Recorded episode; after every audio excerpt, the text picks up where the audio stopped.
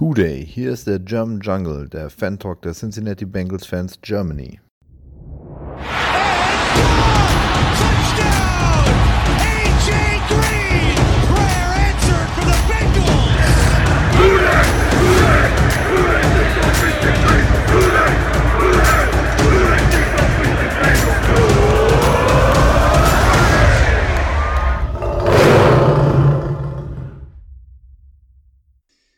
So, dann herzlich willkommen zur nächsten Folge des German Jungle Podcast. Ich bin auch heute wieder der Erik, hat sich nicht geändert und habe heute wieder meine beiden Kollegen dabei. Einmal den Steven. Hallo Steven. Eine wunderschöne gute Tageszeit. Und den Thomas. Moin, moin Thomas. Moin zusammen. Und dann haben wir heute einen Raben in unserer Mitte. Ähm, mit dem Blick auf das kommende Spiel haben wir uns heute wieder einen Gast eingeladen. Und da hat Geflügel. der und da hat der Benno sich heute mal Zeit für uns genommen. Ähm, Benno, stell dich doch mal kurz vor, wer du bist und was du so machst. Ähm, grüßt euch, ähm, freue mich äh, dabei sein zu können. Ich äh, bin der Benno. Ich äh, komme aus Radebeul, spiele da auch schon jetzt seit boah, 14 Jahren Football bei den Foxes. Ähm, bin schon lange Ravens-Fan und habe seit Anfang des Jahres ähm, mit meinem Partner Malte ähm, den wunderschönen Ravens Podcast Talk Like a Raven. Und Erik war bereits auch schon mal zu Gast bei uns. Das stimmt wohl. War eine sehr angenehme Runde. Gut, aber Benno. Sarkasmus? Nein, wirklich. äh, das war, war sehr angenehm. Ich möchte jetzt nicht sticheln, aber das war sehr angenehm. Gut, äh, Benno, bevor wir dann auf das kommende Spiel schauen, du kannst natürlich gerne deine Expertise ähm, zu unserem vergangenen Spiel auch mit dazugeben. Aber wir müssen jetzt natürlich erstmal als erstes über die vergangene oder das vergangene Spiel sprechen. Und Steven, das war erschreckend eindeutig, oder? Ja, doch. Ähm, hat man zu Spielbeginn gar nicht so gedacht. Da lief der erste Drive zwar gut, war absolut sauber. Und danach sind wir so ins Stocken geraten. Äh, die Lions waren aber im ganzen Spiel zu keinem Zeitpunkt wirklich gefährlich. Ähm, ja, ich meine, wie wir es schon gesagt hatten, ein total verletzungsgeplagtes Team im Aufbau. Wir haben bei denen sofort eigentlich jede Hoffnung im Keim erstickt und haben es dann sauber nach Hause tragen können. Ähm, am Ende haben wir nochmal sogar Punkte zugelassen in der, in der Garbage Time.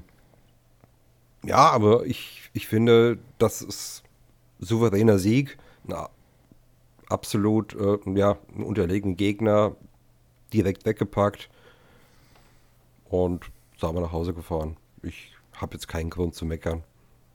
Ja, wir werden schon noch ein, zwei Gründe finden, um zu meckern. Und wenn wir uns irgendwas aus den äh, Fingern saugen wollen, du musst ja auch noch Ja, Werbung ich finde eh was, das, du kennst mich doch. ja, ja, insbesondere heute, da ist eine Stelle frei geworden. Da haben wir ja schon gemerkt, dass du deinen Hintern dort platzieren willst. Aber ähm, Thomas, der das Spiel gegen die Lions, äh, Steven hat ja gerade schon so aus seiner Sicht zusammengefasst, ähm, begann ja gut. Wir hatten den ersten Opening Drive ähm, mit Punkten dieses Jahr. Und das Spiel vor dem Drive begann sogar noch besser. Wir haben jetzt elf hintereinander gewonnene Coin Tosses. Inwiefern beeinflusst das eigentlich so ein Spiel? Ja, ja. Da, da, ist, da ist jeder unterschiedlicher Meinung. Für manchen ist es egal. Viele Teams wollen ähm, mit der Defense halt starten, damit, damit man eben halt äh, in, der dritten, in der dritten Halbzeit, in der zweiten Halbzeit gleich mit dem Ball hat. Also das heißt im Optimalfall, man hat nach Ende einer Halbzeit einen Scoring Drive und dann am Anfang der zweiten Halbzeit wieder einen Scoring Drive. Viele wollen aber auch eben halt das nutzen, ähm, also Offenses, die die First Half Option wählen und receiven, dass sie einfach eine Defense gleich überrumpeln wollen. Also das, das hängt je nachdem von, von der strategischen Ausrichtung. Ja, wir entscheiden uns ja meistens, dass wir da lieber im, äh, in der zweiten Halbzeit einen Ball wollen. Äh, ja, man gewöhnt sich daran. das ist schon fast wie so ein ungeschriebenes Gesetz. Na, noch nicht, aber kann ja noch kommen. Gut, aber lasst uns mal einen, ähm, einen Blick aufs Spiel werfen. Am Ende hieß es dann 34 zu 11. Ähm, ein Touchdown auf unserer Seite hätte zu einem Scorigami gefehlt. Aber nichtsdestotrotz eigentlich doch ein schönes Ergebnis.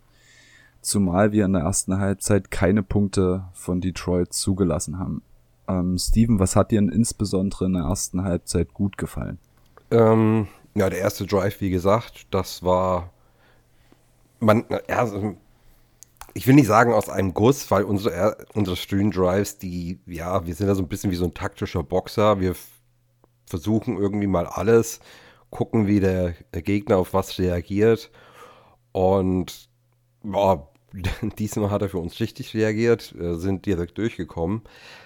Ähm, aber wir haben es, und das ist vielleicht so mein Kritikpunkt, wir, wir haben uns da nicht festgebissen. Wir, wir haben es dann trotzdem nochmal so versucht, äh, dann nochmal andersrum und dann das nochmal probiert und äh, haben uns da ein bisschen so, ja, den Wind aus den Segeln genommen und sind da auch erst, äh, ja, in der zweiten Hälfte wieder wirklich in Fahrt gekommen. Also äh, hätten wir vielleicht ein bisschen sturer sein müssen und sagen, ja, wir machen das so lange, bis die Lions äh, irgendwas dagegen finden.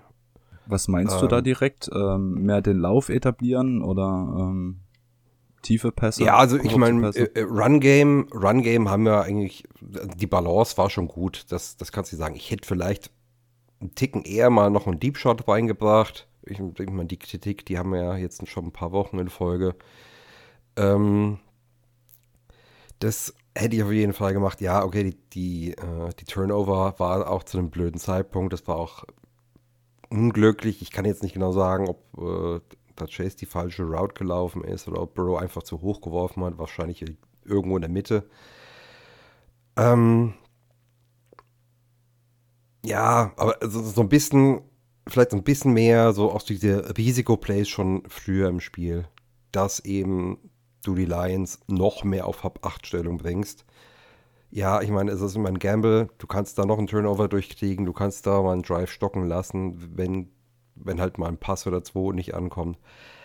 Ähm, aber du, du kriegst damit das Spiel einfach noch früher in den Sack gepackt. Thomas, dich als ähm, ollen äh, Defense-Liebhaber wird es doch gefreut haben, dass unsere Defense in der ersten Halbzeit keine Punkte zugelassen hat.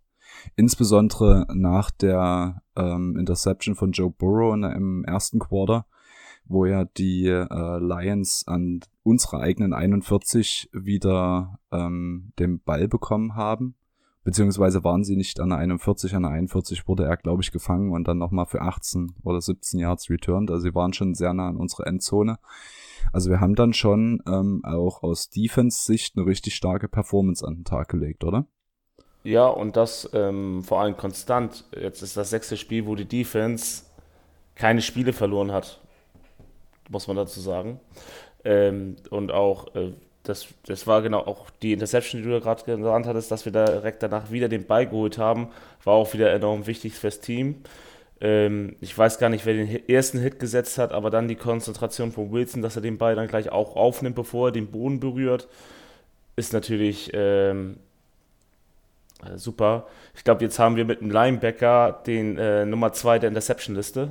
Oder Nummer 3, irgendwie so um den Dreh. Nummer 2 müsste sein, ja. Ja, mit, mit vier Interceptions. Äh, und es liegt leider an Joe Burrow, dass wir noch eine negative ähm, Turnover-Ratio haben mit A-1. Aber das sind genau dieses, was wir die letzten Jahre nicht gemacht haben. Wir haben nicht in entscheidenden Momenten mal ein Turnover geforst. Und das ist das, was du besonders, wenn du mal selber den Ball verloren hast, auch in der Lage sein musst als Defense in entscheidenden Momenten. Und das war ein entscheidender Moment, ähm, den Ball auch wieder zurückholst. So hätten die Lions in dem Fall gestoppt, äh, gepunktet, wäre es auch ein ganz anderes Spiel geworden. Wobei die Interception von Wilson, da habe ich mich ja echt gewundert, dass sie den Call so haben stehen lassen. Also ich habe echt gedacht, also beziehungsweise dass sie den Call so in der Review dann äh, so gecallt haben. Nö, also ähm, eine, das, Pers äh, ja, eine Perspektive nicht so gesehen. Eine Perspektive hm. war eindeutig, dass er keine Kontrolle über den Ball hatte. Und das war der ausschlaggebende Punkt. Aber du hast ja auch gesehen, wie lange sie geguckt haben. Ja, das, das ist wichtig. Ja. Da, hast du eine, da hast du eine Tüte Popcorn machen und essen können. Ja. Also, und das, das war dann auch schon mehr der Indikator, dass sie, äh, oder dass New York gesagt hat, das ist ein Turnover und äh, war nicht Down by Contact oder Forward Progress war nicht gestoppt. Ja. Was ich bei der Defense beeindruckend fand, war, also normalerweise spielen wir ganz viel Band, but don't break. Wir lassen sie ran und dann in der Red Zone halten wir sie auf dem Field Goal. Das ist, ja, das, das schien ja so die ganze Zeit auch so die Strategie zu sein.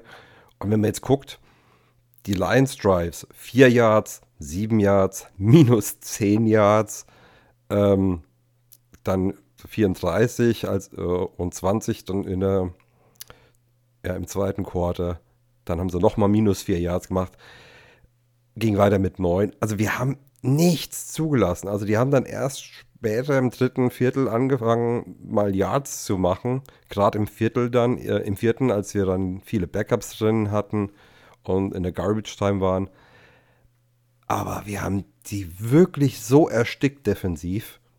Da, da ging gar nichts. Und ja, es war ja auch so ein, also es war von den Lions wie ein großes Bild, also ein also, ja, markantes Bild in der ganzen Situation war beim Fourth, äh, was war das, Fourth and Ten, wo Goff einfach den Ball wegwirft, äh, weil es war ohnehin nichts offen. Er hätte niemals das First Down erlaufen können und da hat einfach Ball weggeschmissen.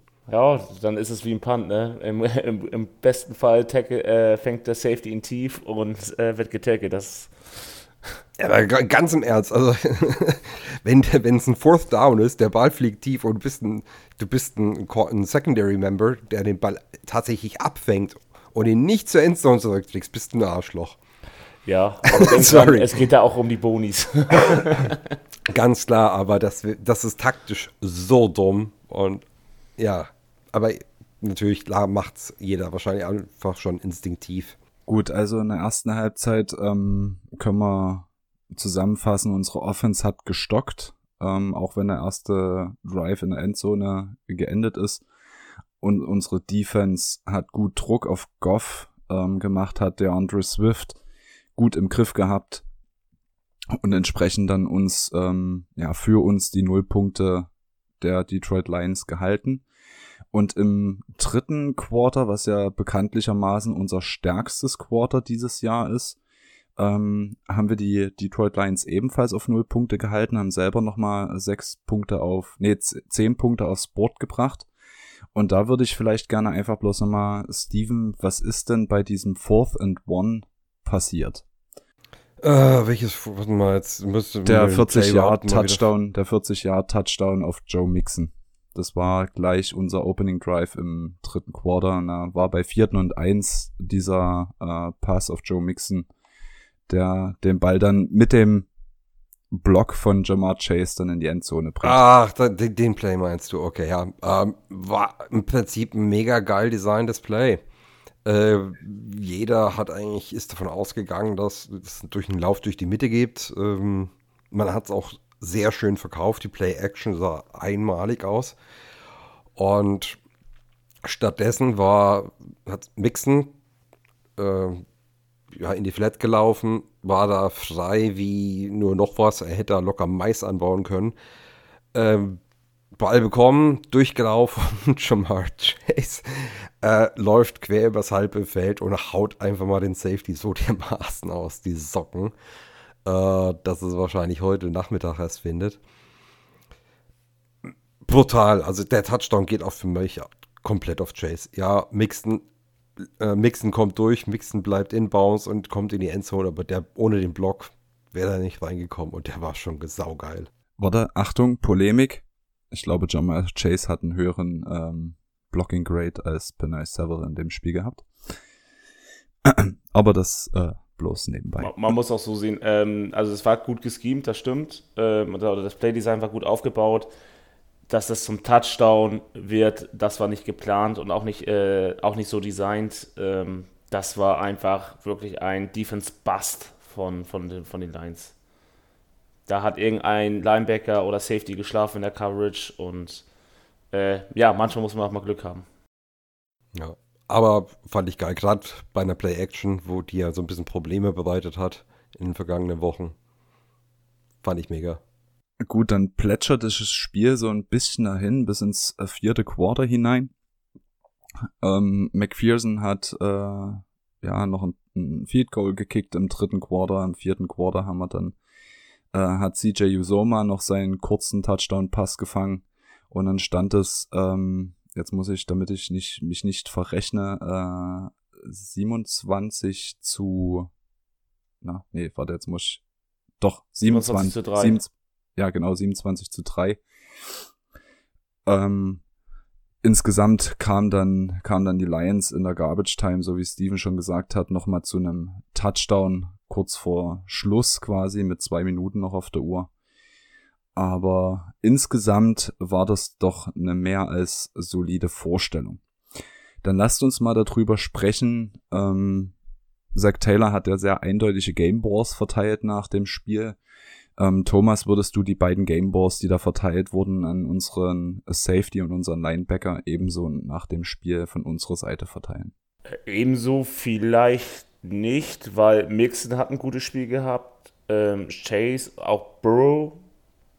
Ähm, also es hätten mehrere verdient. Ich glaube, ähm, dass der Gameball an, an Bell und Wilson ging, hauptsächlich wegen der Interception und auch, weil sie ihm halt dadurch das Momentum beim Team gelassen haben. Und Momentum macht in diesem Sport so viel aus. Ähm, ja, also ich denke mal, das, das war der Hauptgrund. Nicht die, nicht die sportliche Leistung, die bei beiden auch gut war, keine Frage. Aber das Momentum hätte, hätten die Lions dort gepunktet, wäre, wie gesagt, das Spiel ein ganz anderes geworden. Und das war Coach Taylor wahrscheinlich am wichtigsten. Diese, die Jungs dann auch zu ehren. Gut, dann such dir mal für dich deinen Gewinner des Spiels raus. Ja. Wen sollte ich alles nehmen? Den Defense Coordinator. ähm, Bombenspiel, erste, erste Halbzeit hat die Defense unter 15 Pass Yards und ich glaube 10, vielleicht maximal 10 Rushing Yards. Ähm, aufs ganze Spiel getrachtet äh, haben wir nur 36 Rush Yards zugelassen. Und ähm, ja, dass der Touchdown in der Garbage Time passiert, ja, who cares? So, das heißt, unsere Backups in der Defense konnten Playtime, Playtime sammeln und ähm, das, ist, das ist genauso wichtig. Okay. Steven, dein Gewinner des Spiels. Der Panther der Lions mit dem schönsten Nachnamen der Welt. Der napoleonische Artilleriekunstschütze. Leck mich an die Füße, hat der Typ eine Kanone. ähm, ich wollte jetzt aber über unsere Spieler sprechen. Ja, nee, ich, ist mir klar, ich wollte trotzdem mal einen Schauder geben, weil das war, also ich bin nicht oft von einem Panther beeindruckt, aber ich war es gestern. Das war der helle Wahnsinn. Aber ich würde Chris Evans nennen, mal von unserer Seite. Äh, hat sich für mich in dem Spiel zum Running Back Nummer 2 etabliert. Wirklich brandgefährliche Runs, auch durch die Mitte. Ähm, wir vergleichen ihn ja gerne mit Gio Bernard. Er hatte in der Mitte oftmals Probleme. Bei Chris Evans jetzt nicht zu sehen, auch im Passing Game brandgefährlich. Jetzt muss ich mal gucken, wie viele Receptions hatte er? Ähm, drei Stück für 49 Yards und ein Touchdown. Ja, sein erster Touchdown in der NFL. Ähm, ich habe schon öfters gesagt, ich, ich finde den Typen aufregend. Ich freue mich, was ich noch weiter von ihm zu sehen bekomme und dass er ein geiles Spiel gemacht hat. Für mich eigentlich so der Gewinner des Spiels. Okay, und ich würde gerne noch äh, Honorable Mention verteilen an McPherson. Nicht, weil ich ihn jedes Spiel feiern will, sondern insbesondere nach dem letzten Spiel, ähm, wo er natürlich zwei Field Goals verkickt hat. Dass er in dem Spiel zehn Punkte beigetragen hat mit zwei Field Goals und vier Extrapunkten. Der ex erste Extrapunkt ging auch direkt an die Gabel wo man dann schon gedacht hat, oh, fängt der Junge jetzt an, äh, auf einmal wieder äh, rumzuzittern aber der hat sich dann echt gefangen. Ähm, nach der Performance im letzten Spiel da dann insbesondere auch nochmal ähm, die gute Performance abzuliefern. Äh, Hut ab für so einen jungen Kicker.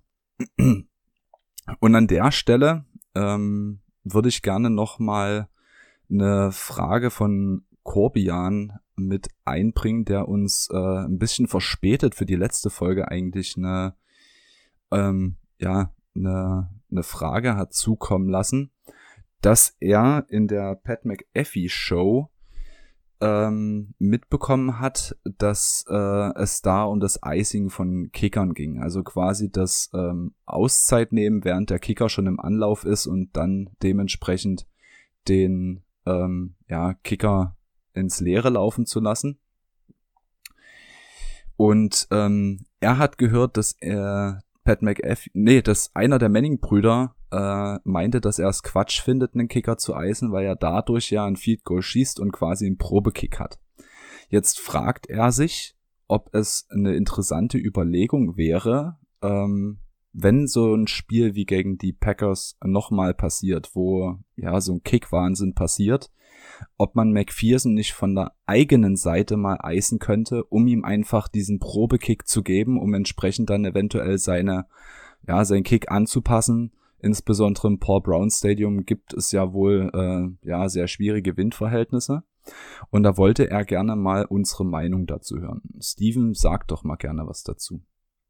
Ich bin mir gar nicht sicher, ob das nicht eine Flag wäre. Weil normalerweise darfst du den Kick gar nicht mehr durchführen, wenn eine Timeout gecallt wird. Ich meine, die Kicker machen es trotzdem alle. Ähm, die Refs werfen die Flagge äh, eigentlich auch gar nicht. Thomas, wenn ich Quatsch erzähle, äh, sag Bescheid. Aber ich meine, da, da, die Regel gibt es. Aber wenn du deinen eigenen Kicker eisen würdest, äh, ich, ich glaube, das wäre dann, das wäre dann so weit, dass die äh, doch das Handtuch mal fallen lassen. Also regeltechnisch, wenn das ja manchmal kommt das ja auch relativ leise, so dass nur der, der, der Down Judge oder der Line Judge das äh, dann pfeift und das dann gar nicht mitbekommen wird. Deswegen, wenn das natürlich so wäre, wäre es natürlich ähm, unsportliches Verhalten. Aber das wirst du in der NFL nicht erleben, weil sonst hättest du jedes Mal beim Eisen unsportliches Verhalten. Ähm, ich glaube, also ich sehe das so, dass du, mit, um auf Eriks Frage zurückzukommen, ähm, ja, du kannst einen Probekick haben, aber dann bei Stadions, die offen sind, wo du schlechtere Windverhältnisse hast, hm, da ist es vom Moment abhängig. Also man, man sieht es ja auch beim Skispringen, wie oft da so ein Wind drehen kann ähm, in so einer Arena. Jetzt gut, Cincinnati ist jetzt nicht irgendwie im bergigen Gelände, aber ich sehe es bei solchen Game Winner, ist das für mich sowieso, also ist meine persönliche Meinung, ähm, so ein 50-50-Moment. So, es gibt auch genug Kicker, die schon geeist wurden, daneben gekickt haben und im zweiten getroffen. Genauso wie es andersrum war. Ähm, Leute, die getroffen haben beim, beim Eisen und dann daneben geschossen haben. Und äh, Corbian hat extra noch an seine Frage angehangen, dass es 2011 wohl ähm, mal eine statistische Auswertung dazu gab, dass die Wahrscheinlichkeit erhöht wird, dass der Kicker ein erfolgreiches Field Goal versenkt, wenn er vorher geeist wird. Kann ich mir schon vorstellen. Ich meine, klar, ich meine, gerade so ein offenen Stadion ist ja, ist ja der Wind nicht konstant. Du hast ja nicht regelmäßig schön deine 20 km/h von links. Ähm, und da habe ich jetzt auch ein Interview äh, mit ähm, unserem Special Teams Coordinator Simpsons äh, gehört, der sich da ein bisschen drüber ausgelassen hat, jetzt noch gegen äh, zum Spiel gegen die Packers zu Hause. Ähm, dass zur Flussseite hin das Paul Brown Stadium ja, dass da gerne so, so Luft drüber schwappt und quasi nach unten fällt. Da hast du quasi so eine Art wie so ein Fallwind, was natürlich deine Kicks verkürzt. Ähm, und zur anderen Seite hin hast du eben dann diese Wirbel, weil äh, ja, die, die Seite dort höher ist und sich da der Wind eben anstaut. Und dann siehst du zum Beispiel unten auf Spielfeldniveau, Flaggen hängen einfach alle ganz flach runter aber dann oben beim, beim Field Goal Höhe siehst du, dass diese Field Goal Flags komplett waagrecht in der Luft stehen. Und das war eben seine Erklärung dafür. Ähm, der Wind schneidet quasi übers Stadion. Und deswegen kriegt man da manchmal ein falsches Gefühl und deswegen ist so ein Probekick sicher nie verkehrt, gerade wenn du vielleicht in einem Spiel wenig gekickt hast. Ähm, dass du ein Gefühl für den Wind bekommst, das, was, ja, kann ich mir schon vorstellen, dass das ein Vorteil ist. Ähm, ähm, was er aber auch noch gesagt hat, und das fand ich eigentlich so, so da hatte ich noch nie drüber nachgedacht. Kicker haben ja unterschiedliche Höhen, in denen sie kicken. Und ähm, McPherson ist jetzt jemand, der sehr, sehr hoch kickt. Also wir haben ja schon mehrmals festgestellt, dass das Ding ja quasi über die Gabel fliegt und nicht dazwischen. Äh, und da oben ist er natürlich äh, anfälliger für Wind. Also da muss er vielleicht sogar daran arbeiten, dass er die Kicks nicht übertrieben hoch setzt, sondern ein bisschen flacher schießt, damit eben die vom Wind nicht so sehr erfasst werden. Aber gut, ist eine Erfahrungssache. Wir reden hier immer noch über einen Rookie. Ähm, ja, schön, dass ich das Ganze mal anbringen konnte. Ich hätte es nicht gedacht. also du musst dir ja auch mal überlegen, insbesondere bei dem Kick, ähm, um den es da bei dem Interview ging, war der der 49 Jahre, den er vergeben hat, wo er sich zu früh freut. Ähm, und er hatte sich gefreut, weil der Ball anfangs so genau akkurat in die Mitte kam, dass er sich eigentlich sicher war, dass der ähm, in die Stangen geht. Der Ball ist dann quasi in den letzten 10, 15 Yards so stark abgedreht, dass er dann gegen die Fleck ge gefallen ist oder gegen die Fleck quasi geprallt ist. Und jetzt muss man sich mal überlegen, dass McPherson aus 49 Yard ein Field Goal so kickt, dass der an dem oberen, an der oberen Windflagge an den Goalposts ähm, eintrifft. Also das muss man sich halt auch mal überlegen und insbesondere mit dem Phänomen, was du gerade gesagt hast. Ja. Sehr interessant. Aber für den Rest der Saison bitte däumfrei. Ich kann das Geräusch nicht mehr hören. okay, gut. Haben wir das ähm, auch nochmal mit eingebracht? Corbian, sehr, sehr interessanter Gedankengang. Danke dafür. Wir können es leider selber nicht callen, ähm, aber ich persönlich fände es interessant. Ähm, lass uns vielleicht einfach mal ausprobieren. Ruf mal Zack Taylor an. Vielleicht macht er was draus. Gut, jetzt haben wir aber noch ein Topic zum Spiel übrig. Ähm, Steven, was ist denn einer deiner Verlierer des Spiels? Für mich ähm, Trace, Trey Hill.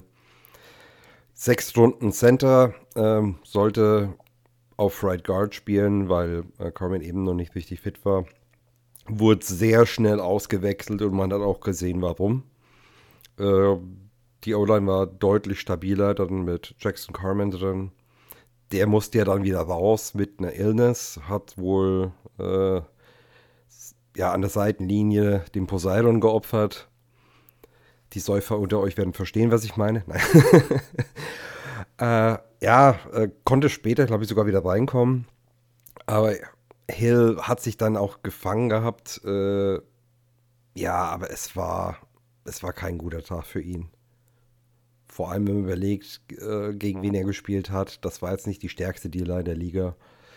Da ist noch äh, ein langer Weg, den er gehen muss. Okay, Thomas, ein Verlierer für dich. Ja, einer meiner Favorites vom letzten Jahr wieder und auch eigentlich mit unser Dauerverlierer dieses Jahr, ähm, Darius Phillips, äh, durfte nicht ein, äh, durfte nur in die Special Teams einmal rein oder ein paar Mal rein, in der Defense gar nicht und ähm, wurde dann sogar als Punt-Returner gebencht. Der muss den Kopf aus dem Arsch kriegen, sonst ist er bald weg. Ich muss aber auch mal sagen, es geht mir bei ihm unfassbar auf den Sack, dass der bei den Punt-Returns ständig zurückläuft. Ich habe dieses Jahr kein Punt-Return von ihm gesehen. Doch, zwei. Sorry, ich will ihm nicht un, äh, un, Unrecht tun. Ich habe nur zwei Punt-Returns gesehen, wo er positive Yardage gemacht hat. Bei den anderen ist er immer schräg zurückgelaufen oder einfach direkt zurückgelaufen. Ähm, korrigiert mich, wenn ich falsch liege. Ähm, aber wenn du den Punt fängst, machst du positive Yards und läufst nicht zurück. Oder sehe ich ja, das so falsch? Sein, sein, sein Ehrgeiz ist zu groß. Er will das Ding, ähm, er will das Maximum rausholen und deswegen verschätzt er sich dabei. Er, er, läuft zu viel Ost-West, anstatt einmal Richtung Norden zu laufen. Und ähm, auch, auch Fair Catch sind immer mal gute Optionen. Ja. Ja, er will halt äh, der Hero sein. Wahrscheinlich, ähm, er kriegt es ja mit. Ich meine, es ist ihm selber bewusst, dass er nicht viele Snaps spielt. Dass er seinen Beweis für, im Roster, also dass er beweisen muss, dass er in den Roster gehört. Ähm, in der Defense spielt er offensichtlich keine Rolle mehr. Er ist nervös, sagen wir es mal so. Und deswegen macht er Fehler. ja, ja, äh, das heißt, er, er kann nur bei Punt Returns glänzen und wenn da natürlich die dann auch scheiße aussehen, wieso brauchst du denn am Spieltag noch? Gut, dann lasst uns mal einen Strich unter das Alliance-Spiel ziehen und dann würde ich gerne mal Thomas bitten, ähm, was nimmst du jetzt aus dem Spiel mit? Und ja, was können wir davon gegen die Ravens mitbringen? Ja, was nehmen wir mit? Äh, wenn man die 1, 1 plus 1 äh, Logik nehmen würde, sagen wir, wir sind deutlich besser als die Ravens, weil wir haben ja gegen ein Team wie Detroit ähm, mit vier Possessions Unterschied gewonnen. Ähm, so einfach ist es leider nicht. Ähm, wir haben gegen schon ein geschwächteres äh, Lions-Team gewonnen. Was aber positiv zu bewerten ist, ist, dass wir endlich mal geschafft haben, auch ein Spiel konstant zu führen, den Vorsprung immer weiter auszubauen und zu verwalten und eigentlich nichts durch irgendwelche dummen Fehler zuzulassen. Das ist auch nicht einfach, das haben wir die letzten Jahre auch nicht geschafft. Wie viel Führung haben wir schon verspielt? Und ähm, ja, wir haben ein gutes Spiel gemacht, aber es war jetzt nicht weltbewegend.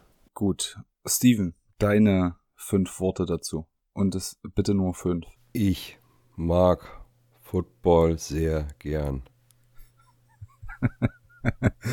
okay, und jetzt nochmal kurz die Zusammenfassung zu Spiel. ähm, ja, Arbeitssieg. Man hat dafür gesorgt, dass es ungefährdet ist. Ähm, hat auch der Gegner anerkannt, dass man ihn in den Arsch getreten hat. Und ja, jetzt können wir uns auf das wichtige Spiel konzentrieren. Und das wichtige Spiel kommt jetzt am Sonntag. Und da brauchen wir jetzt direkt mal Bennos Expertise. Wie bist du denn bisher mit eurer Saison zufrieden? Und im Anschluss direkt noch die Frage, wie hast du denn unsere Saison bisher wahrgenommen? Jo, also ich denke, wir stehen 5-1. Ähm, jeder, der mit einer 5-1-Saison nicht zufrieden wäre, denke ich, ähm, keine Ahnung, weiß nicht. Der hat Ist Steelers-Fan? ja, die haben ja keine 5-1-Saison. Also. Das kriegen die auch nicht. Ja. ja. ja, warte mal ab. Wenn die, wenn die einen Quarterback finden, dann kommen die schon wieder. Ja, aber dies Jahr nicht. ähm, das glaube ich nicht. Ähm, obwohl man soll ja niemals nie sagen. Ne? Gucken wir mal, was da noch rauskommt, aber vom Gefühl her eher nicht. Ähm, ich sag mal, mit der Ravens-Saison bin ich wirklich ähm, soweit zufrieden.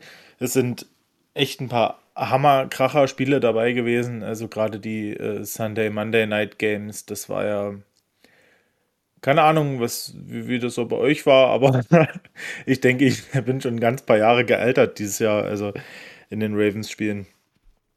Also sowohl das erste gegen die Raiders, was wir in Overtime verlieren, als ähm, den Sieg gegen Kansas City endlich nach drei Jahren, äh, wo wir es geschafft haben, sie zu schlagen am Ende. Ähm, oder das Colts-Spiel letzte Woche mit diesem äh, unglaublichen Comeback, das äh, Lamar dort angeführt hat im vierten Quarter.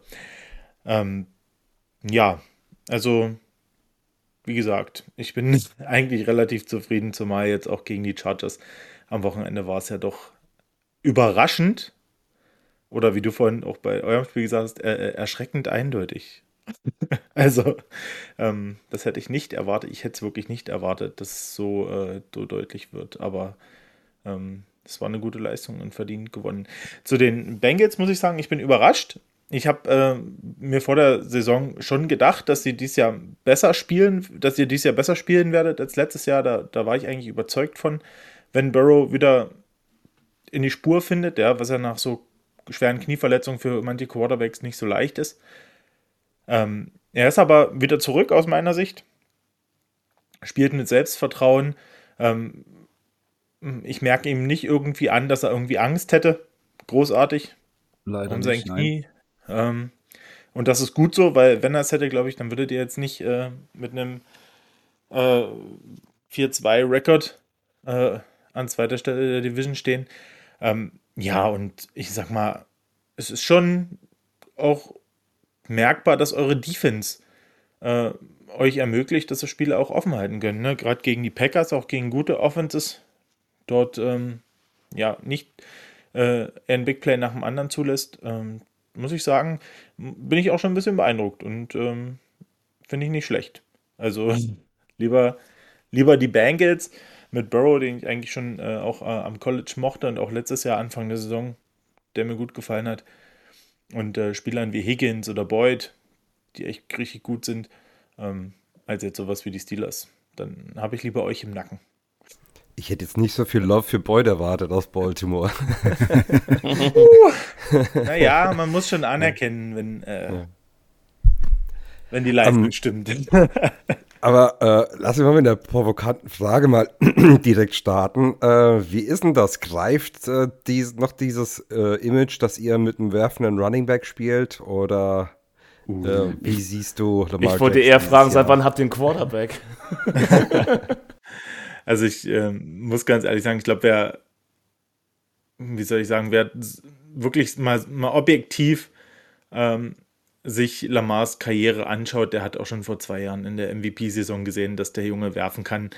Ähm, man hat ganz klar über die Jahre jetzt allerdings schon gesehen, dass er sich in gewissen Arealen seines Spiels im Passing deutlich verbessert hat. Also er hat jetzt wirklich in ähm, diversen Bereichen gearbeitet. Also was auffällig war schon in der Vorbereitung ist, äh, was er für gute Bälle wirft. Also wie, wie eng die Spiralen geworden sind. Und, ähm, und das, das sieht man auch. Also er kriegt unglaublich gut die Bälle noch an den Mann, auch in enge Wurffenster. Und ähm, ja, wartet auch länger, manchmal auch ein bisschen zu lange, bis er sich dann sacken lässt. Aber in der Regel wartet er länger, geht seine Reads durch und ähm, ja, spielt das äh, äh, also richtig unaufgeregt, muss ich wirklich sagen. Also von daher, ähm, das gilt nicht zu sagen, er ist ein Running Back, der auch mal wirft oder so. Es ist ein Quarterback. Das war ihm von vornherein bewusst. Ähm, und ich denke, das ist jetzt auch der ganzen Liga bewusst. Also wenn nicht jetzt, wann überhaupt? Also, weil gerade dieses Jahr hat er, glaube ich, mehr Spiele äh, für die Ravens mit dem Arm gewonnen als mit seinen Beinen. Ja, das ist aber auch eben halt noch der Vorteil oder beziehungsweise das Vorurteil, ähm, was wir hatten in der ersten Saison, wo er dann für Flecko reinkam und äh, danach, wo er dann wirklich eins, zwei, nichts offen, ich fange an zu rennen. Ja. Aber das war ja dann auch, das war ja dann auch die Strategie dahinter. Da hat man einfach gesagt, okay, pass auf, das, dann machen wir das jetzt eben zu einer Stärke. Und es war, ja. hat ja auch funktioniert. Ich meine, ihr habt jetzt, glaube ich, noch immer nicht allzu viele Pass-Attempts äh, pro Spiel. Sehr, auch obwohl wir jetzt ein paar High-Scoring-Games gehabt hat, wo man eigentlich einnehmen, annehmen könnte, dass da Steven, der Ball 30, 40 Mal geflogen ist. Steven ja? Lamar Jackson hat 30 Pass-Attempts mehr als Burrow. Echt? Ja. Lamar Jackson wow. hat 194 Pass Attempts, 131 Completions und ist damit mit 69,8% Completion Rate nur knapp schlechter als Burrow mit seinen 70,7. Okay. Also das äh, hier meine Statistik nicht, die ich hier aufgerufen habe. Dann äh, ich finde, ja, weil hier, weil hier sind nämlich so die Ravens mit Passing Attempts per Game so ziemlich, ziemlich weit hinten in der Liga. Ja, wenn du das aufs per Game runterbrichst, du musst halt sehen, dass die, ähm, und das ist auch eine, eine Statistik, die du, die ich an den ähm, Ravens schon ja ein bisschen angsteinflößend finde, ist, dass die die längsten Drives per Game haben, also die längste, ja, längste Time of Possession mit der Offense, die meisten Plays per Drive. Und eben so viele Passing Attempts von äh, Lamar Jackson. Das relativiert es natürlich wieder, weil unsere Drives sind kürzer und Burrow wirft dafür mehr Yardage. Ähm, aber die Passing Attempts, die absoluten Passing Attempts, da ist ähm, Lamar Jackson vorne. Ähm, ich habe aber noch eine Frage an dich, äh, Benno. Jetzt habe ich schon wieder fast den Namen vergessen. Ähm, Lamar Jackson ist natürlich dafür bekannt, dass er viel läuft. Jetzt hatte er 2019 hatte er eine überragende Saison, da ist er für 80 Yards ähm, per Game gerusht. Ähm, 80 Yards per Game ist natürlich für einen Quarterback schon relativ viel. 2020 habt ihr das ein bisschen runtergeschraubt auf knapp 70. Er ist jetzt aber schon wieder auf der Pace dahin, 70 Yards per Game zu rushen. Wird Lamar Jackson so eine lange Karriere in der NFL haben? Ähm, ja, ich sag mal, das ist ja auch so ein Kritik, also Kritikpunkt, also eine Befürchtung, die schon seit Anfang seiner Zeit äh, in der NFL, ja, ähm, die es gibt.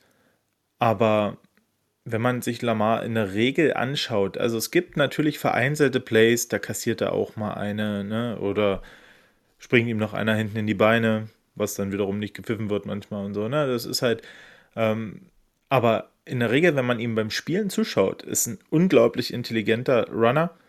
Ähm, natürlich hilft ihm seine Physis unglaublich, aber wenn man sieht, er nimmt seltenst irgendwie große Hits, er fällt oft unterm Kontakt weg oder daneben.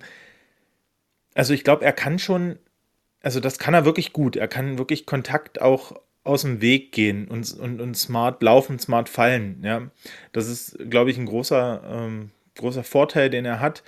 Und mein Gefühl ist, dass er schon auch selber den Plan hat, dass das nicht un, also dass das natürlich nicht ewig so weitergehen weil, wird, weil irgendwann wird er physisch ein bisschen abbauen, Stück für Stück. Ähm, und dann kann er halt sich nicht immer darauf verlassen. Und ich glaube, er spielt jetzt dieses Jahr schon so, dass er sich eben nicht immer darauf verlässt, dass seine Physis oder seine Schnelligkeit ihm da irgendwie den Arsch retten, sondern ich glaube, auch die Ravens vom Coaching-Staff und er, die planen schon zu gucken, dass er in der Pocket sicherer wird, dass er sich wohlfühlt, ja, und ähm, von daher, ich denke schon, dass er die Möglichkeit hat, eine lange Karriere in der NFL zu haben. Also, ähm, wenn er jetzt nicht die, die äh, Hundekämpfe gemacht hätte, hätte Michael Vick auch eine relativ lange Karriere in der NFL gehabt. Ne? Also von daher, warum nicht? Ja, bei mobilen Quarterbacks ist das halt oft das Problem, wenn, wenn eine Verletzung passiert, eine schwere, also nie, dass die dann das Spiel von denen später eingeschränkt ist. Wobei wir hatten, ich meine, ich glaube, der letzte wirklich krasse Fall war RG3, das ist jetzt auch schon eine ganze Weile her. Ähm, man hat jetzt auch bei Burrow gesehen, wie weit man jetzt ist schon mit äh, Knierekonstruktionen. Ähm, ja, ist natürlich ein Risiko. Ich meine, allein schon die Zeit, wo ein Quarterback dann verletzt fehlt, ist ein Risiko. Ähm, ja, aber es ist schwer vorherzusagen, sowas. Ja, kann man halt, kann man wirklich nicht, äh, kann man wirklich nicht spekulieren, das hilft nichts. Wenn es passiert, passiert ähm, dann ist es äh, Mist. Aber was ich auch wieder sagen muss, die Ravens sind da wirklich auch vom Scouting und von, von ihren Planungen relativ gut. Und ähm, Tyler Huntley, unser Backup-Quarterback, der hat sich mittlerweile ähm, in der Preseason mit sehr guten Auftritten ähm, diese Position erspielt. Und ähm, man muss wirklich sagen, also klar, er ist kein Lamar Jackson, aber er kommt dem verdammt nah. Und ich sag mal so, selbst wenn Lamar mal ausfallen sollte, hätte ich mit Huntley trotzdem noch ein ziemlich gutes Gefühl. Ja. Auf was für Plays müssen wir uns denn gefasst machen am Sonntag? Was äh, habt ihr so eure Lieblingsplays oder eure Lieblings ähm, ja, Schemes, die ja, Schemes ist falsch gesagt, die eure Lieblingsplays oder eure Lieblingssequenzen, äh, die ihr abzieht? Oder steht ihr euch sehr darauf ein, was die Defense euch anbietet?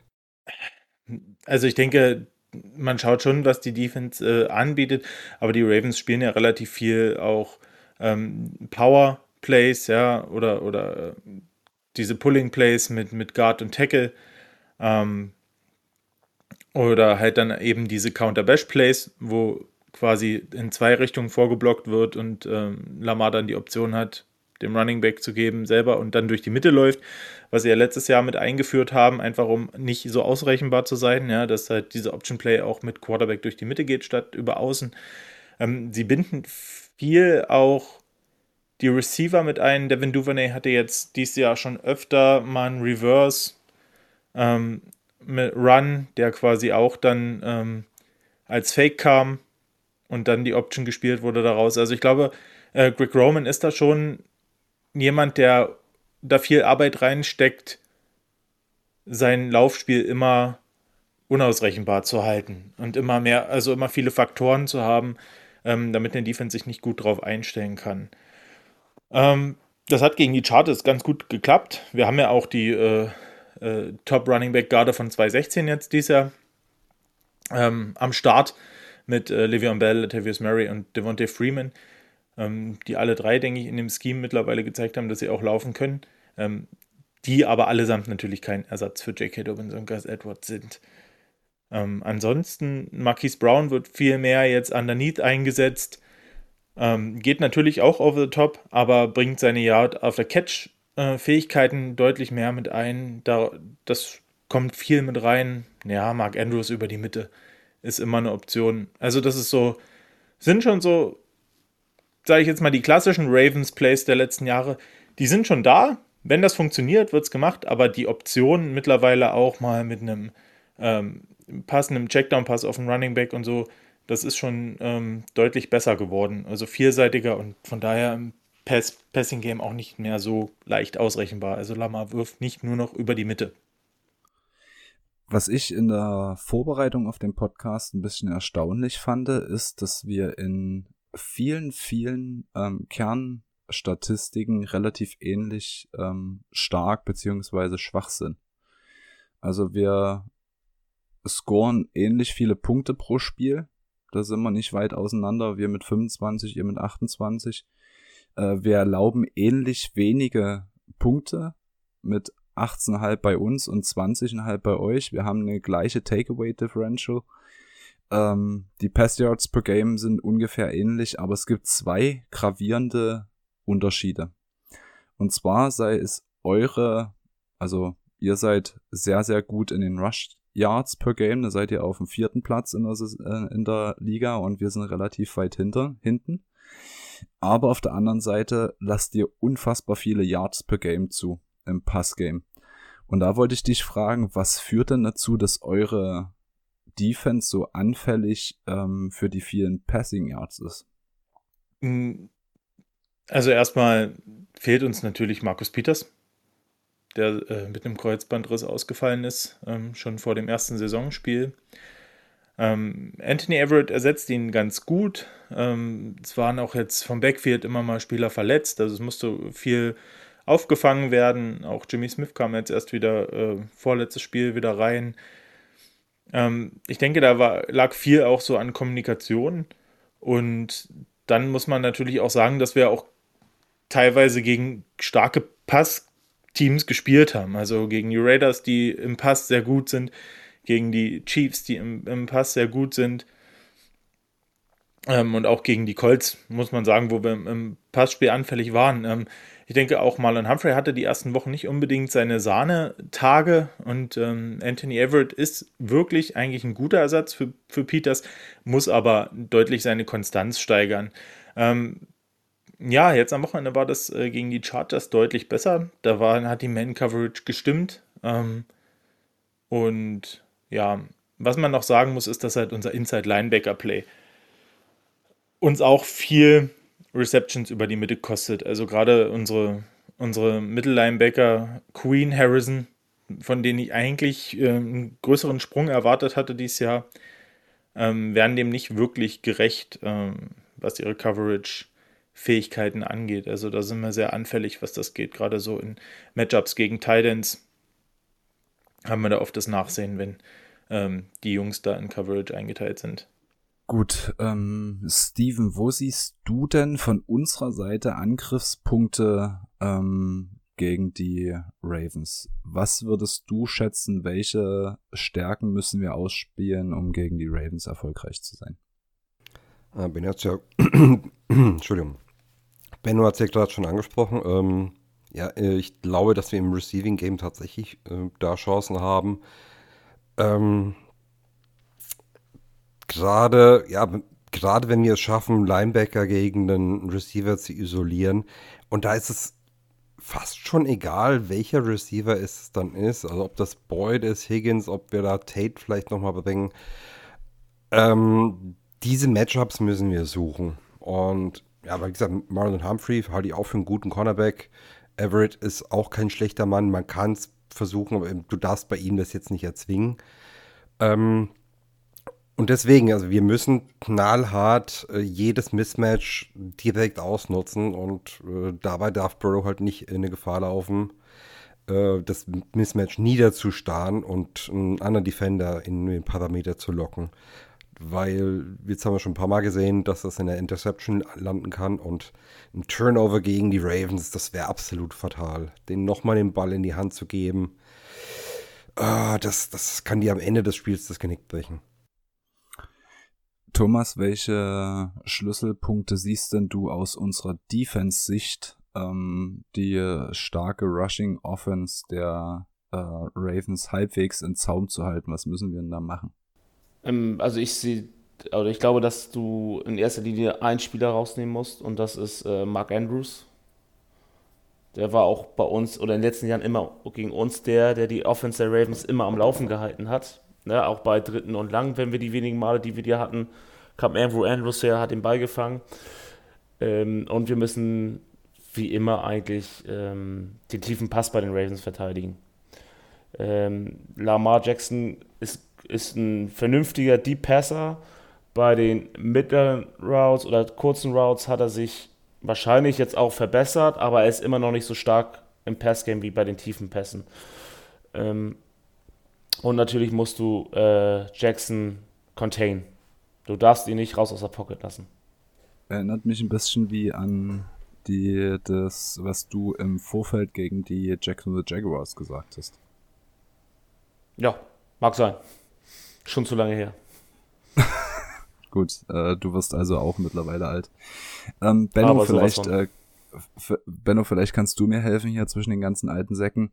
Was siehst du denn, du musst ja jetzt für Offense und Defense sprechen, was siehst du denn für Punkte, um uns zu knacken? Hast du denn überhaupt ähm, Angst, dass es gegen uns eng werden könnte? Ähm, also es ist ein Division Game und ihr spielt wirklich einen vernünftigen Football dieses Jahr. Ich denke, ihr habt auch echt ein paar Additions ähm, in der Offseason bekommen, die euch wirklich weiterbringen. Also Jamar Chase, den Impact, den er hat, das, da brauchen wir nicht drüber reden. Das Receiving Squad ist echt top. Ähm, und äh, auch ein Trey Hendrickson ist, glaube ich, ähm, hat bis jetzt gezeigt, dass er sein Geld deutlich wert, äh, wert ist, was er bekommen hat. Ähm, und ich glaube, dass eure Defense also schon so die Front ähm, gegen das Laufspiel ähm, deutlich besser abschneiden könnte als die letzten Jahre. Also ich denke da alleine an DJ Reader, der wieder fit ist, der, ähm, der doch äh, eine gute Run-Stuffing-Ability ähm, hat. Und auch ein Larry Ogunjobi und auch eure Linebacker, finde ich, haben ähm, wirklich auch einen Schritt nach vorn gemacht. Das hat der Erik ja ähm, auch gesagt schon bei uns in der, in der Saisonvorbereitung dass er das erwartet und dass die schon letztes Jahr ein bisschen besser waren. Und ähm, das merkt man. Also ich denke, ihr könnt es durchaus schaffen, das, das Laufspiel zu containen, was ich ähm, aber glaube, dass wir den Ball gut bewegen können. Ähm, trotzdem gegen euch mit dem Pass. Weil ähm, im Backfield, klar, Jesse Bates, Von Bell ist ein Top-Duo, aber auf Cornerback-Positionen, ich sehe uns da doch wirklich ähm, im Passspiel vorne. Also wenn, wenn ihr keinen Druck auf Lamar kriegt, ähm, dann wird's, ja, dann werden wir punkten.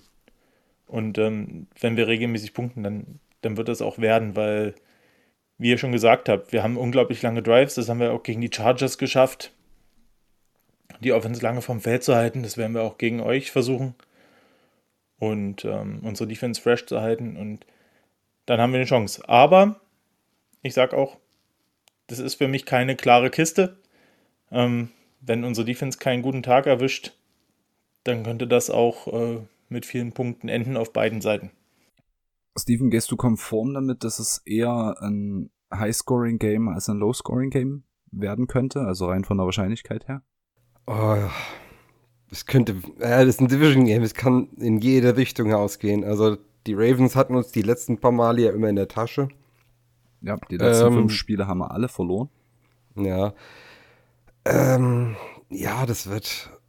Es ist so schwer zu bewerten. Äh, ich kann mal, ich tendiere eher nicht zu High-Scoring-Game. Also ich denke schon, dass beide Teams über die 20 kommen werden.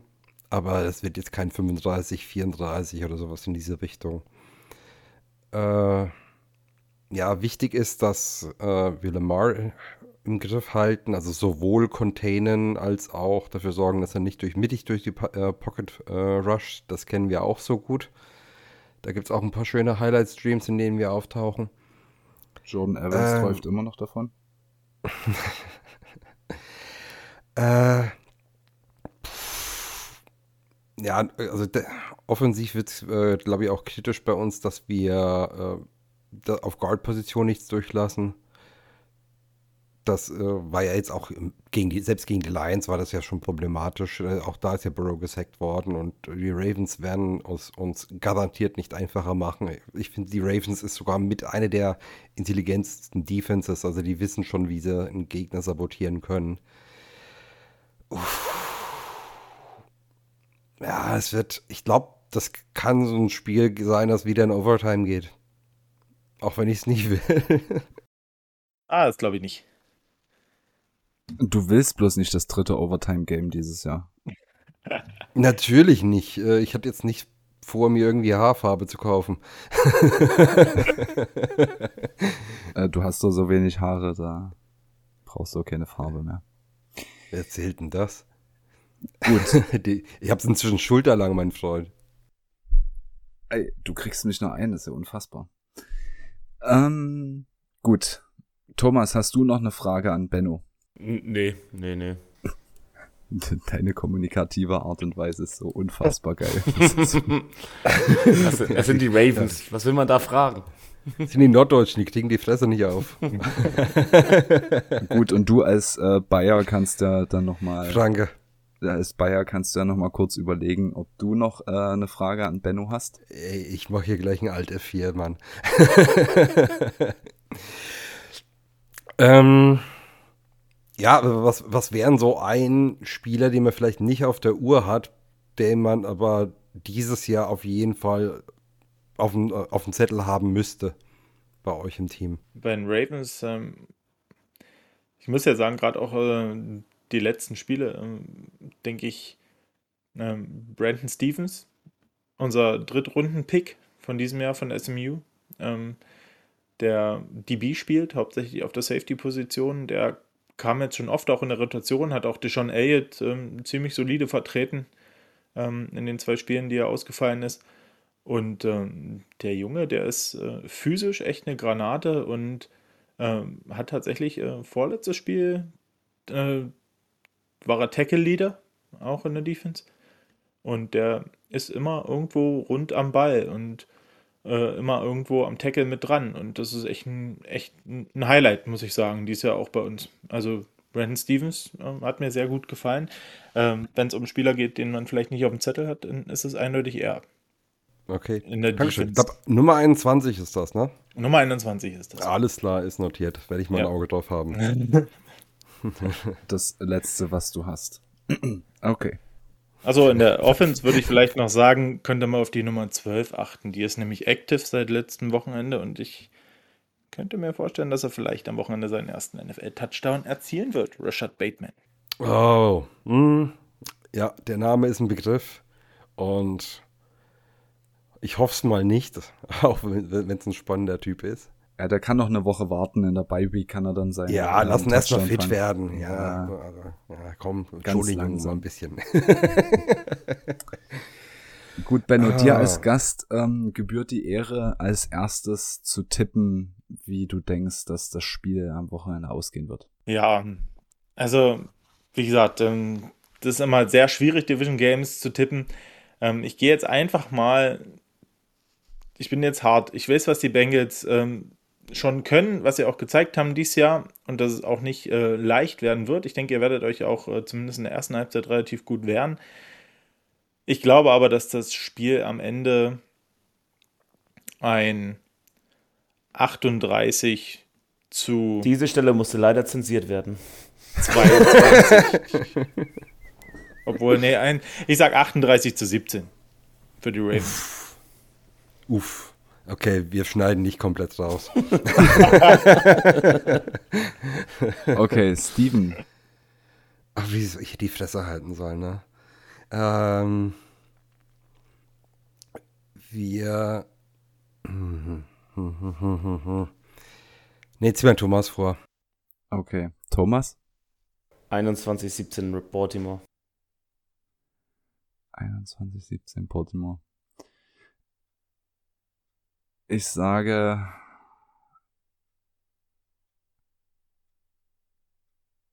Oh, das ist hart. Ach komm, 28, 26 für uns. Fuck it. Damn it. Ein One-Scoring-Game? Oh, shit. Ich sag. Also, die Ravens machen auf jeden Fall mindestens drei Touchdowns. Zwei Field Goals. Sind wir bei 27. Ah. Scheißegal, ich tippe ein Tie. 27, 27. Ey, ein Thai, willst du mich verarschen? Was denn? Prinzesschen, zieh dir ein Kleid an, jetzt tipp auf den Win, du Sack. Ich kenne da, mindest, ich kenn da mindestens einen auf Ravens Seiten, der gegen Thais ganz doll was entgegenzusetzen hat. Ja, Ach so, ja, du meinst. ja ähm, so ein, so ein äh, ganz äh, gut singender äh, Kicker mit der Nummer 9, der äh, sehr gerne keine Thais am Ende des Tages stehen lässt. Aber dieses Auch der 66 verschießt. Yards Field Goal war schon absurd, oder? Also das war unfassbar viel Glück, aber das war schon krass. Vor allem mit, mit dem Bottom Doing. Ja, Dass der eine Querle hat, ey, also ich glaube, in, in, in, weiß ich nicht, 98 Prozent der Fälle oder so äh, ist die Rotation vom Ball, also kommt er so auf, dass er wieder raushüpft. Also ähm, das war schon, das war schon wirklich, wie du sagst, war absurd. Also das war, dass er das gemacht hat. Das ich will nicht wissen, wie viel Dollar Schaden dieser Kick angerichtet hat in, La in Detroit, weil Fans einen Herzkasper bekommen haben, ihren Fernseher zertrümmert, irgendwie aus dem Fenster gesprungen, was auch immer gemacht haben. Das muss in die Abertausende gehen. Mindestens, ja. ah, das war verrückt. Nee, sowas brauchen wir nicht. Das, das, äh, lass den mal, lass den mal in, im Theater auftreten. Das wird eh schlecht, wer da kommt. Gut, aber bevor wir den Podcast heute rund machen und ähm, Benno, du kannst da auch gerne was dazu sagen. Wir ähm, wollen natürlich die Diskussion bei Twitter nicht übergehen. Ich habe sie vorhin vergessen, an der richtigen Stelle mit anzuteasern, deswegen machen wir es jetzt kurz vor Schluss noch. Ähm, das Thema ist, hält Zach Taylor die Bengals Offense zurück? Und da ist jetzt erstmal die grundlegende Frage, haben wir ein Problem mit unserer Offense im Scheme oder im Play Calling? Steven, erklär doch mal bitte kurz, äh, kurz und prägnant bitte, was der Unterschied zwischen Scheme und Play Calling ist. Ne, ein Scheme ist erstmal, was hast du generell mit deiner Offense vor? Die, entsprechendes Personal holst du dir eben. Uh, und die Plays, die du callst, die sind eben Teil deines Schemes. Ja, die Plays an sich bilden eben dein Scheme. Ähm, da kann natürlich auch mal ein Ausre Ausreißer drin sein. Was weiß ich, wenn du äh, eine Run-First-Offense spielst, hast du natürlich auch eine Hail Mary im Paket. Äh, aber du ziehst halt nicht jedes Spiel unbedingt. Ähm, ja, wir haben. äh, Ja, West Coast ist es fast schon nicht mehr, was wir da spielen. Es ist so, es lehnt noch so ein bisschen dran. Das ist so ein Wide Zone bis ja fast Spread Offensive, weil das ist und das ist vielleicht so der Punkt, wo die Diskussion auch herrührt. Zach Taylor will halt eine 11 Formation spielen. Äh, sprich Running Back, Tight End, drei Receiver und der Running Back eben entsprechend hinten als Singleback und Burrow ist aber, man merkt bei ihm, er spielt favorisiert in der Shotgun, Empty Backfield, alles vor sich und wenn er einen Run spielen will, ruft er den Running Back eben wieder zurück hinter sich. Ähm, kannst du halt nicht immer spielen. Das äh, macht dich zu unflexibel, das macht dich auch ja, berechen und äh, angreifbar. Aber wir haben da noch nicht die richtige Balance gefunden, glaube ich. Also da sind Taylor und Burrow sich vielleicht noch nicht hundertprozentig einig. Ist jetzt nicht so, dass sie sich drüber zanken, aber ja, die, die, Wünsche tendieren vielleicht in ein bisschen andere Richtungen. Und aber ja, das, das, das finde ich persönlich eine Sache, die mit der Zeit kommt. Aber ich weiß jetzt nicht, wie ihr das seht. Die Frage, die sich ja stellt, ähm, insbesondere in der Diskussion auch um die Personalie Zach Taylor, ähm, limitiert er uns mit den Plays, die er zu gewissen Zeitpunkten callt. Als Beispiel, ähm, wir waren die Offense, die am seltensten bei äh, Low, äh, Low Down, also bei ersten und zweiten ähm, Down und lang gepasst hat. Also wir sind in, ich glaube, 97, 96 Prozent der Fälle sind wir gelaufen und waren damit absolutes Schlusslicht ähm, der Liga in Bezug auf den Pass. Ähm, die Frage, die sich ja daraus stellt, äh, limitiert Zach Taylor uns mit dem, was er da quasi über den Funk an ähm, Joe Burrow rausgibt. Thomas, was sagst denn du dazu? Ja, das, da gibt's, da kannst du auch wieder zwei Medaillen der Seite sehen. Ähm, Also, Fakt ist, du musst da eine vernünftige Mischung haben äh, im, in deinem Play-Calling. Ähm, ich halte es für nicht problematisch, beim ersten und 10 oder auch ersten und 15 Lauf zu callen, genauso wie ich es nicht problematisch halte, ähm, bei zweiten und äh, 8 immer noch einen Lauf zu callen. Weil du musst deinen Mix finden und auch ein Lauf ist darauf ausgelegt, Yards zu machen. Ähm, wir sind nicht in irgendeinem Computerspiel, wo wir mit jedem Play sofort einen Touchdown machen müssen, sondern Football geht es um eins, bevor es, also meinen auch noch viel mehr um, um Raumgewinn als um Punkte. Punkte ist das Endergebnis. Aber du, du spielst diesen Sport, um Raum zu erzielen, ne, um den Ball nach vorne zu rennen. Und das ist das, ist das, ist das Ziel wenn er sagt, ich, ich muss mit dem Lauf drei Yards bekommen, damit weil ich im nächsten dieses Passkonzept spielen will, wo ich drei Leute habe, die in sieben bis acht Yards den Ball fahren, dann ist das sein Gameplan. Wir kennen sein Gameplan nicht, also es ist auch schwer zu bewerten. Grundsätzlich, du musst die Mischung äh, meiner Meinung nach dabei behalten, damit du auch nicht ausrechenbar bist für die Defense. Weil wenn du nämlich beim zweiten und neun jedes Mal passt, weiß jede Defense in der NFL, yo, wir machen vorne auf, und machen Maximum Coverage, wird ja eh nicht gelaufen. Und dann bist du ausrechnbar und dann wird das sowieso nichts mit deinem Play-Coding. Aber jetzt mal deine persönliche Meinung. Hast du das Gefühl, dass wir mit unserer Offense limitiert sind? Oder sind es jetzt so, wie Steven gesagt hat, einfach nur, ja, unterschiedliche Herangehensweisen an die jeweiligen Plays? Also ich glaube, dass Zach Taylor ähm, uns ein bisschen zurückhält. Ich glaube, Zach Taylor sollte auch nach der Saison seinen Koordinatorenposten abgeben. Ich glaube, er ist ein guter Head Coach, aber Play Calling ist vielleicht nicht seins. Also das ist mein, meine Meinung Stand heute. Steven, was ist denn deine persönliche Meinung? Ähm, gleiche Frage. Ähm, also ich finde nicht, dass er uns zurückhält. Er ist vielleicht kein erfahrener Playcaller, das merkt man. Er hält sich sehr, sehr an Analytics.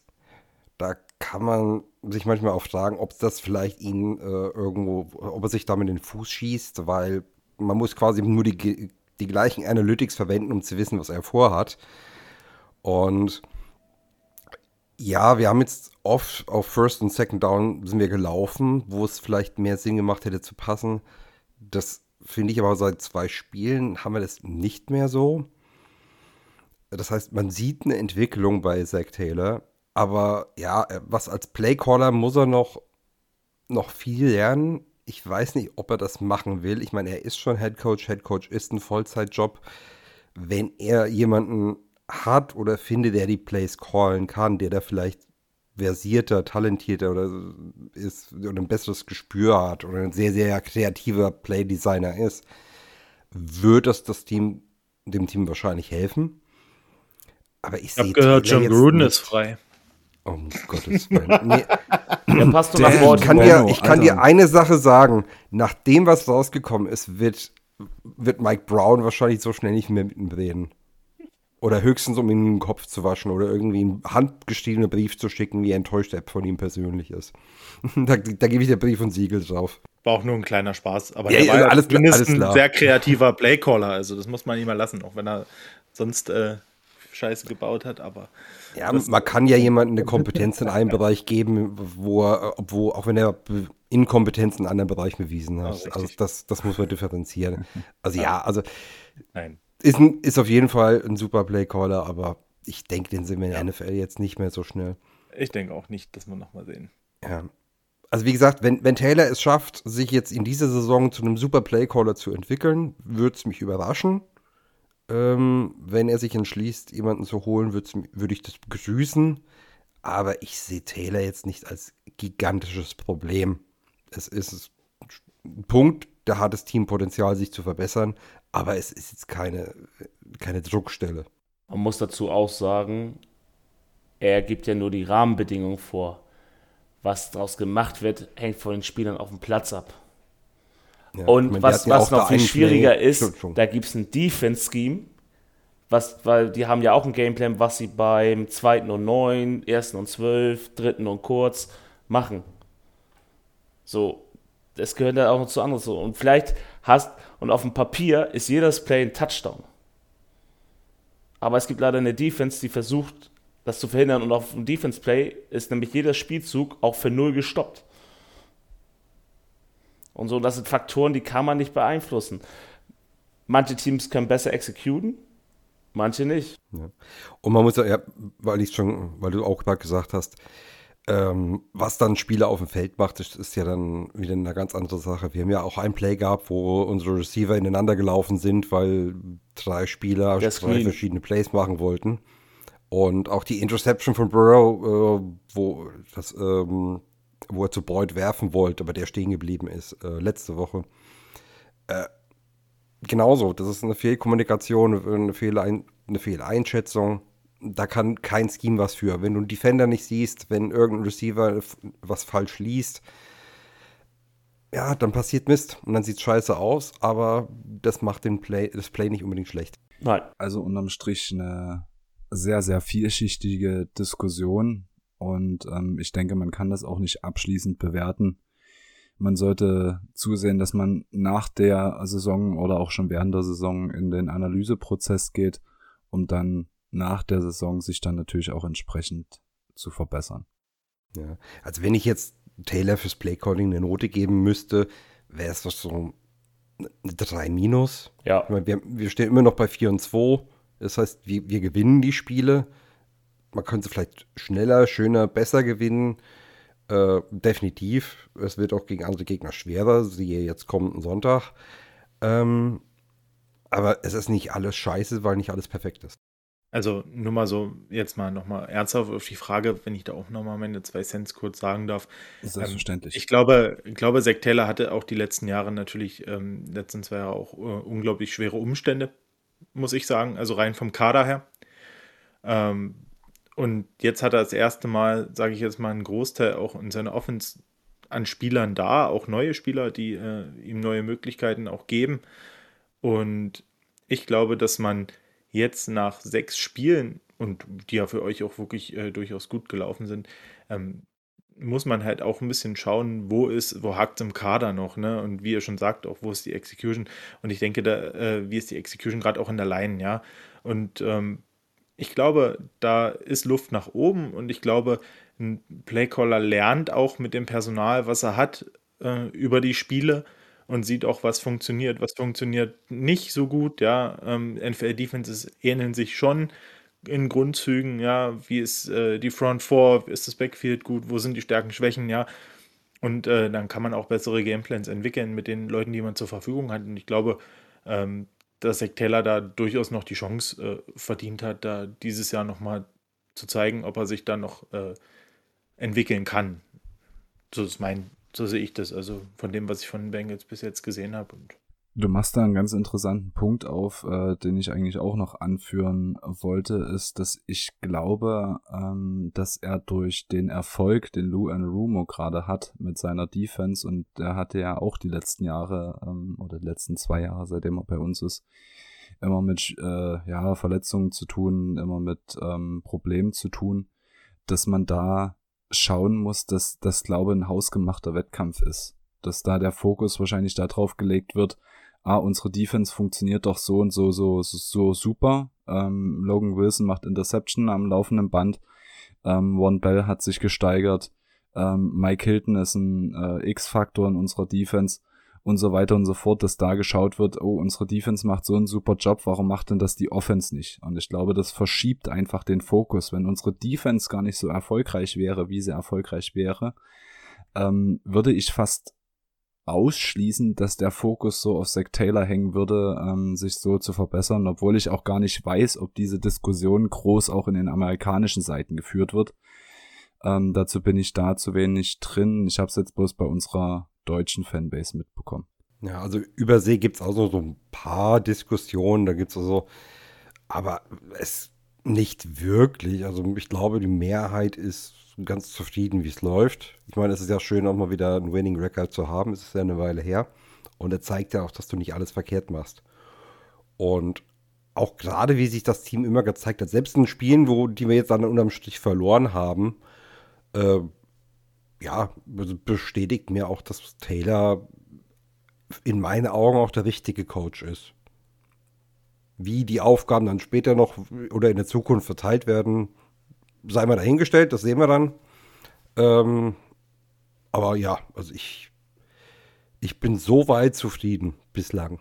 Wenn das natürlich jetzt alles einbricht und wir eine beste Season nur noch auf die Fresse bekommen, ist es wieder natürlich ein anderes Thema. Aber wenn das jetzt so zeigt, was wir vom Rest der Season zu erwarten haben, dann glaube ich, dürfte sogar die meisten über, also die meisten ähm, Erwartungen übertreffen. Gut, ich denke, wir sollten uns das Thema ähm, vielleicht nochmal für die Bye Week aufheben, um da dann vielleicht nochmal ein erweitertes Resümee zu ziehen. Ähm, für jetzt ähm, haben wir, glaube ich, gesagt, was gesagt werden musste. Ich hoffe, die Twitter-Bubble ist soweit zufrieden, dass wir das jetzt mal ausreichend thematisiert haben. Ähm, ihr könnt uns jetzt an unseren Aussagen messen. Und das könnt ihr dann auch gerne in den Kommentaren ähm, auf Facebook, auf Twitter und so weiter, wo wir überall präsent sind, dann auch ähm, kritisieren. Ja, und lasst vor allem auch eure Meinung da oder was, was wäre euer Plan, wenn, wenn ihr GM wärt. Äh, freut uns immer, das zu lesen, auch wenn wir vielleicht mal nicht einer Meinung sind. Eure Meinung ist genauso viel wert wie unsere und die hören wir gerne und gehen wir auch gern zusammen hier durch. Sehr harmonische Schlussworte. Dann bedanke ich mich äh, an der Stelle bei Benno. Danke, Benno, dass du dir die Zeit für uns genommen hast. Jetzt die, ja, gut eine Stunde zwanzig, die wir jetzt miteinander verbracht haben. Hör auf zu petzen, wir schneiden noch. ich hoffe auf den besseren Ausgang für uns morgen, äh, Sonntag, Entschuldigung. Und ja, wenn ihr Fragen, Wünsche, Anregungen habt, ähm, zusätzlich zu der Diskussion um Zack Taylor, einfach in die Kommentare damit. Und dann wünsche ich euch noch einen schönen Tag, Abend, Nacht, wann auch immer ihr uns hört. Und dann bis zum nächsten Mal. Tschö. Good fight, good night. Fuck the Steelers. Hooday. Go Ravens. Fuck the Steelers.